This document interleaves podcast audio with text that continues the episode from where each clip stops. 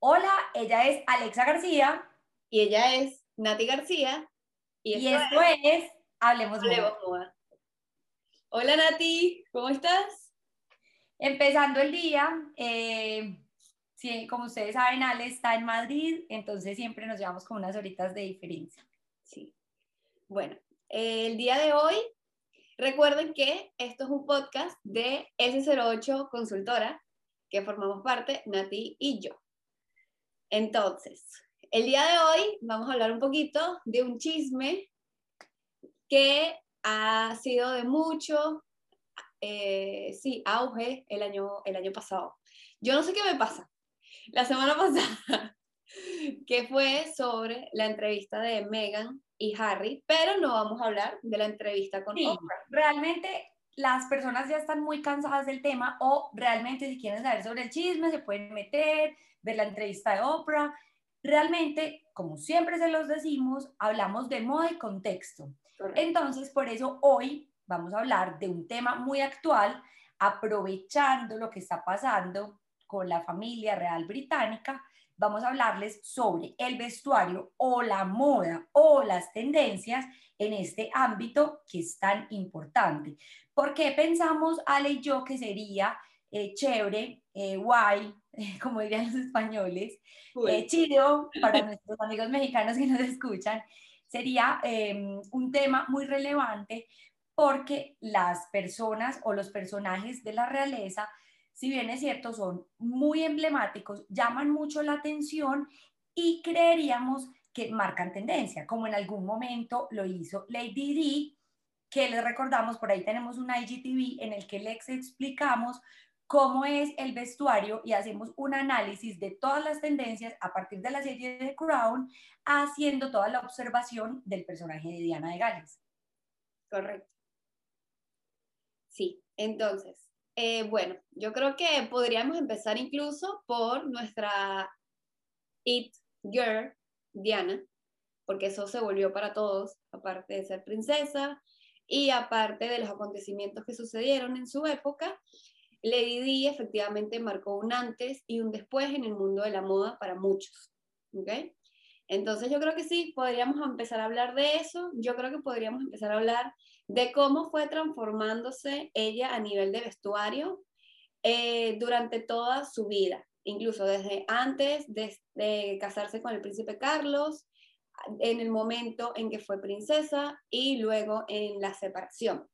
Porque sí se ve muchísimo los cambios eh, a nivel de vestuario de ella.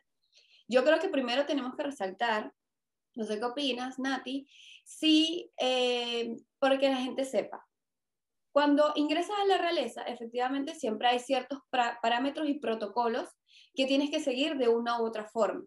Ellos sí llevan tendencias, ellos tienen un estilista a su lado que los ayuda a incorporar los looks de acuerdo a sus personalidades, pero hay ciertos parámetros. Voy a nombrar tres, como que para que más o menos vayan viendo, eh, se vayan imaginando y vayan recordando todos los looks de la realeza para que mm, eh, lo tengan un poquito tangente. Eh, uno de ellos son los colores fuertes. Dense cuenta que tanto la reina, tanto la princesa Diana, Katie y Kate, perdón, y Meghan siempre han utilizado looks sumamente fuertes, colores fuertes, y todo tiene un motivo. El motivo de esto es para que la gente la pueda visualizar, que se esté en una multitud muy grande, pero siempre puedan ver a la persona de la realeza. Entonces, esto es algo que vamos a ver en todas las tendencias siempre eh, de personajes de, eh, de la realeza como Diana en su época es verdad lo que Ale está diciendo, pero esto ha evolucionado. En el momento en que Diana pertenecía a la realeza, estaba casada con el príncipe Carlos, en ese momento había una regla, no se, pueden vestir de colores oscuros, pero no de negro. A veces las cámaras nos hacen una mala pasada y creemos que van vestidas de negro. No, pero realmente, realmente la realeza, eh, cuando, cuando analizamos a Diana como tal, cuando ella se pone negro es mucho después de que se ha separado, pero hay, hay como una regla en el que, si bien es cierto, las vemos de negro en ese momento, pero realmente estaban de azul oscuro. Esto ha evolucionado mucho. O sea, si vemos a una Megan y si vemos a una Kate, hoy sí se pone en negro, pero en ese momento el negro era totalmente eh, ilegal. cuando, cuando hablo de colores fuertes, ah, no hablo de colores como el negro. Eh, o sea, lo, la pero exacto, como, estamos hablando de colores fuertes, por eso les quería hacer la salvedad, porque a veces creemos que llevan negro, pero no es que lleven negro, sino que llevan azul oscuro. Para que eso, eso es como un dato importante. El negro, generalmente en la realeza, en esa época, en los 70s, en los 80s, y de ahí hacia atrás, el negro no era, no es como una opción para ellos, es el azul oscuro. El azul oscuro sí es un color que vamos a ver muchísimo en, en, este ámbito, en, este, en esta escala social. Sí, correcto. Incluso hubo, es que los años han cambiado, claro está, y las reglas también. Pero como la regla que dijo Nati del negro, también está lo de los sombreros. Recuerda que ellos empiezan a hacer, o sea, era un protocolo sí o sí de que todos los miembros de la realeza, sobre todo femeninos, deberían de utilizar sombreros al momento de salir a la calle y verse en público. Pero esto era porque en los años más o menos 1950 o algo así, em, más o menos en esa fecha, las mujeres de la realeza no podrían salir y exponer su cabello ante la multitud. Entonces fue un protocolo que se quedó, actualmente solo se usa en ciertas, eh, sí, como en ciertos acontecimientos, como exacto, que requiere como ese, e, ese aspecto vestimentario y reglamentario. Exacto, pero sí ha ido evolucionando, claro está. Pero es para que ustedes vean cómo sí siguen tendencias, sí tienen un estilista, pero siendo parte de la realeza sí tienen un protocolo por detrás. Eh, son reglas. sobre todo que la Casa Real Británica es haciendo como un contexto de lo que les estamos hablando, actualmente es una de las monarquías más apoyadas, más admiradas por su propio, por, sus súbditos. Entonces, esto hace que ellos todavía tengan unas reglas y unos parámetros muy, o sea, que siguen cumpliendo al pie de la letra. Entonces, lo importante aquí es mostrarles eh, cómo las, es, esto, esto se cumple mucho más con la Casa Real Británica que, por ejemplo, con la Casa Real Española, que es una casa que, si bien es cierto, todavía el público, entre comillas, la apoya, pero que ha ido, des, pues, ha ido en, en, en disminución todo este auge. Entonces, en la misma medida, de pronto los protocolos van disminuyendo. Sí, ahí todavía, bueno, yo estoy, esto es una opinión propia y quisiera compartirla. Yo no sé si en el momento en que la reina Isabel pase a una mejor vida, todo a nivel de la monarquía va a seguir siendo lo que es actualmente. Eso es algo que yo creo que vamos a, ir, vamos a ver qué es lo que ocurre, pero yo siento que el sustento de esa monarquía es ella. Pero bueno, ya, ya eso lo veremos eh, más adelante. El hecho es que entonces, Diana, ajá, Nati, vamos a hablar. ¿Cómo era Diana antes de entrar, su looks, antes de entrar a la realeza, dentro de la realeza y al separarse de Carmen? Sí, efectivamente, si hacemos un análisis de una Diana, tenemos que decir que Diana se casó muy joven, entonces el vestuario antes de casarse era un poco más infantilizado, era un poco más teenager, porque estamos hablando de una Diana muy joven, vuelvo y repito, entonces era un poco más teenager, pero a la vez era un poco más, más libre, era un poco más expresivo desde el color, era un poco más expresivo desde el estampado, porque eso es otro punto, el estampado es, un aspecto que en ellos no es, no es muy relevante, no se ve con mucha frecuencia. Es más importante aspectos desde el color y desde la silueta. Entonces en Diana, vuelvo y repito, vemos una Diana mucho menor, o sea, una Diana eh, más infantil que cuando se casa y empieza a seguir unas reglas que para los ochentas sí eran mucho más fuertes. Sí, sí, yo creo que el cambio es un poquito muy radical Incluso esto lo hablamos en el IGTV eh, que tuvimos. Cuando se compromete con el príncipe Carlos, ya hay el vestuario que ella utiliza, que justamente es el azul oscuro que hablaste hace un rato, ya empieza a ser protagonista y ya empieza a utilizar conjuntos. siendo ya un look mucho más formal, porque también lo cierto es que ella quería encajar, ella lo quería hacer bien. Entonces la manera de hacerlo bien era también vestirte para ello, para la ocasión. Y eso yo creo que fue lo que empezó a hacer Diana.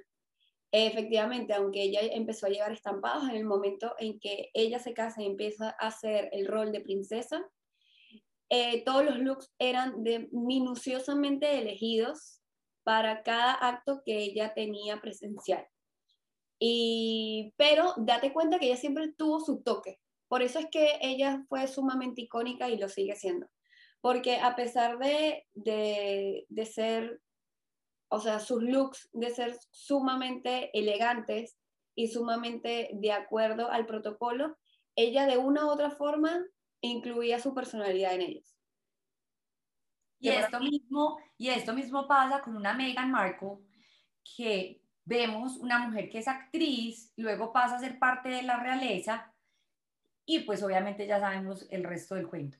Entonces, si hacemos un análisis del antes y el después, de hecho, hasta con la misma Kate Middleton. Si vemos eh, o si buscamos, vamos a encontrar eh, una Kate más universitaria, más de los, del denim.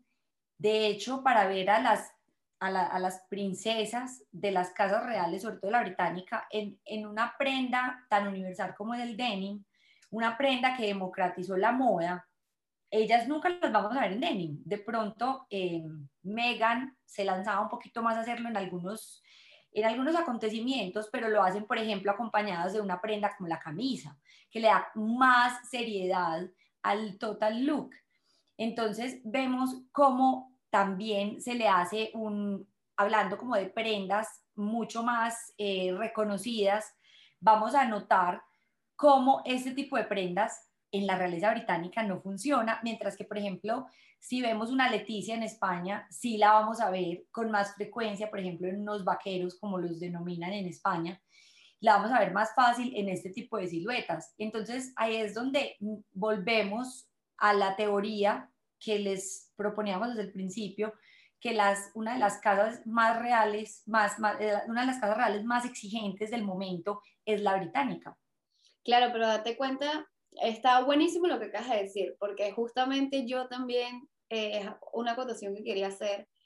Megan efectivamente cuando se separa y ellos ya deciden, ella y Harry, ya no formar más parte de la realeza en algunas de, de, de sus funciones, ella empieza a utilizar muchísimo más Denny, porque empieza a decir, ok, vuelvo a ser yo y vuelvo a incluso colocarme muchas prendas que utilizaba antes de yo casarme con Harry. Y una de ellas de, eh, de favoritos es el denim, totalmente. Incluso ella, ella tiene mucha colaboración con la marca J. Crew y utiliza muchísimas piezas de esa marca. Y es justamente de, del textil del denim. Y es increíble porque es eso, es desafiar al protocolo y decir, mira cómo me salgo al 100% de lo que yo era antes y de cómo me vestía. Porque si fuera la realeza como la de aquí de española, tú dijeras como, bueno, no importa, no, es un look un poquito más informal, pero sigue estando estándar. Pero como lo que bien dice, la realeza británica es tan fuerte y tan eh, dominante en ese, en, sí, en ese aspecto, te das cuenta cómo es, estoy dando una separación al 100%.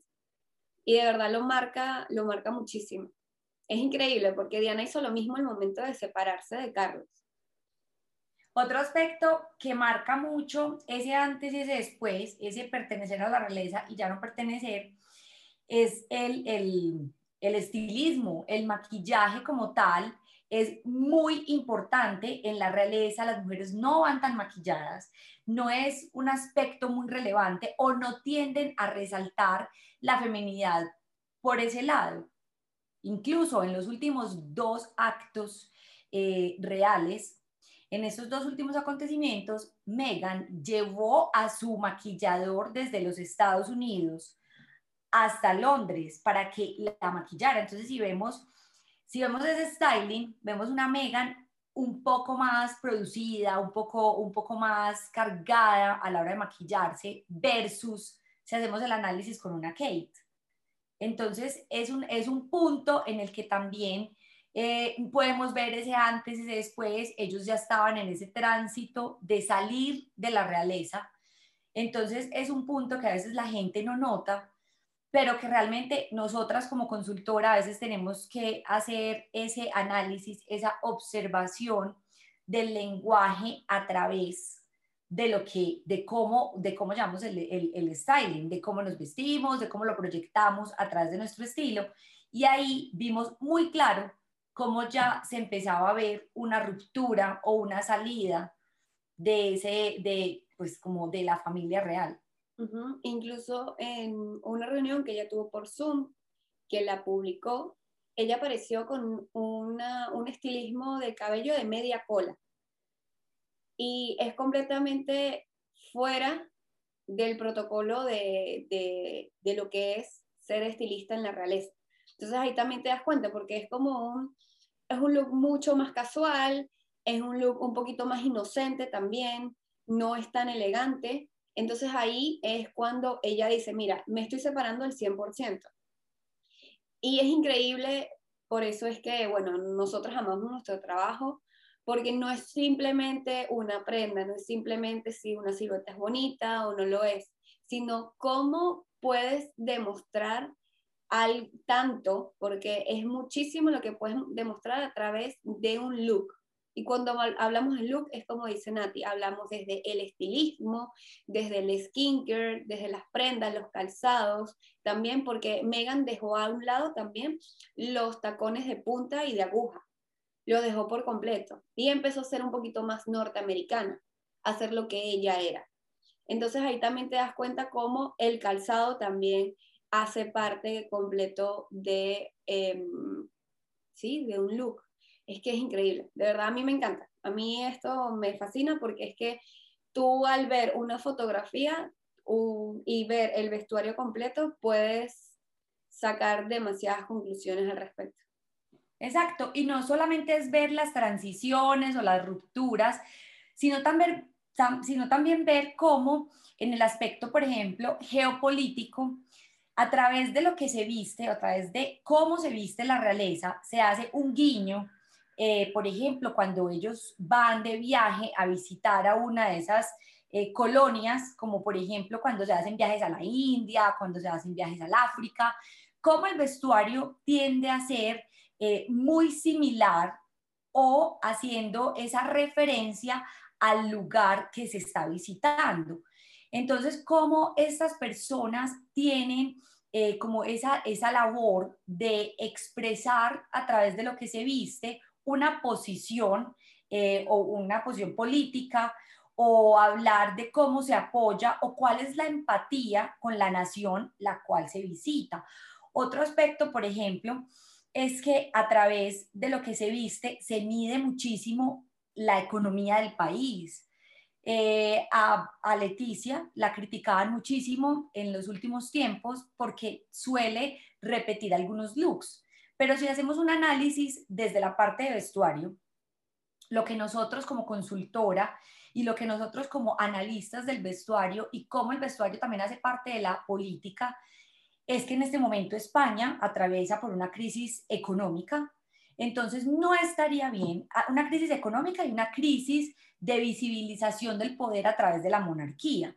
Entonces vemos, por ejemplo, cómo eh, la reina hace esto para decir, a ver, sí somos los reyes, pero no podemos malgastar el patrimonio, entonces somos mucho más austeros a través de lo que vestimos. Entonces suele repetir en diferentes ocasiones los looks y es para darnos también ese mensaje. Entonces miren cómo la, el vestuario de la monarquía es tan importante y deja tantos mensajes entre líneas no, y no, de una situación actual.